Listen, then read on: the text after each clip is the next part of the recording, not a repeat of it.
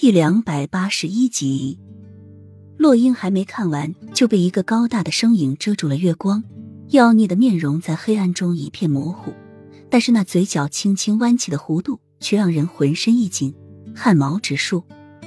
洛英还没来得及叫出声，脖子就被齐盛瑞狠狠的扼住，双脚也一下子离开了地面。齐盛瑞那张妖冶的面容，露出冰冷而又残酷的凶光。你知道朕的秘密就算了，可是你还偷看了不该看的，今天就是你的死期。洛英只觉咽喉被一条蛇缠住一样，越缠越紧，呼吸完全都卡在喉管了，更别说发出一声声响了。两只脚在半空中无助的乱踢着，两只手抓住的齐盛瑞的手，希望能减轻一丝痛苦，但是却毫无用处。洛英脑中完全被绝望充斥。他又要死了，这次再也不会那么好运，孟婆不会再给他重生的机会了。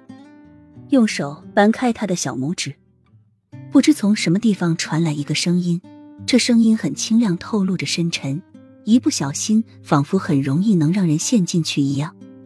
齐盛瑞看着他垂死挣扎的样子，脸部的表情更加冰冷和冷凝了，似乎没有听到刚才的声音。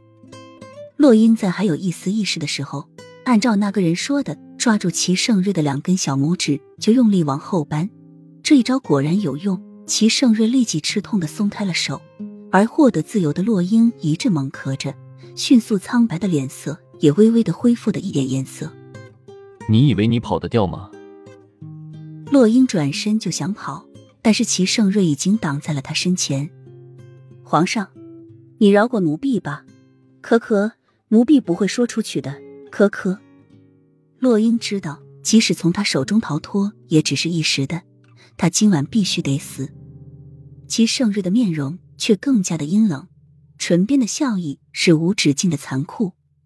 朕只相信死人才不会说话。说完，一掌就准备朝洛英的身上打过去。挡风凌厉的带起洛英额前飘落的头发，说时迟，那时快，洛英掏出怀中的一包粉末。就朝齐盛瑞撒去，齐盛瑞连忙收起掌风，将这些白色的粉末用内力凝聚一团，瞬间就化为灰烬。再次向洛英踢去的时候，却觉心口燥热难耐，似火烧一般，却又是那么的痛不欲生，似一把火在灼着心一般。